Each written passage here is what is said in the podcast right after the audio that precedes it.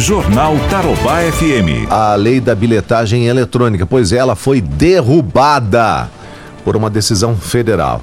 A Simone Soares, que é a liquidante da Cetrans Transitar, traz detalhes para a gente no que pode acontecer agora em relação à cobrança é, da, dos bilhetes do transporte coletivo aqui em nossa cidade. Bom dia, Simone. Bom dia, Ivan. Bom dia, ouvintes da Taroba FM.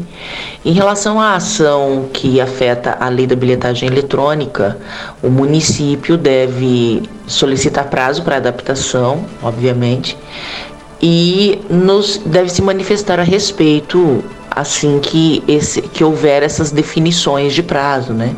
Porque se, se há necessidade de adaptações no sistema, o município vai precisar de um prazo razoável para adaptação, para aplicação da, da, do novo procedimento, porque vai, vai ter que vir uma lei, uma nova lei, é, por iniciativa do município que é isso que a ADIM trata necessariamente.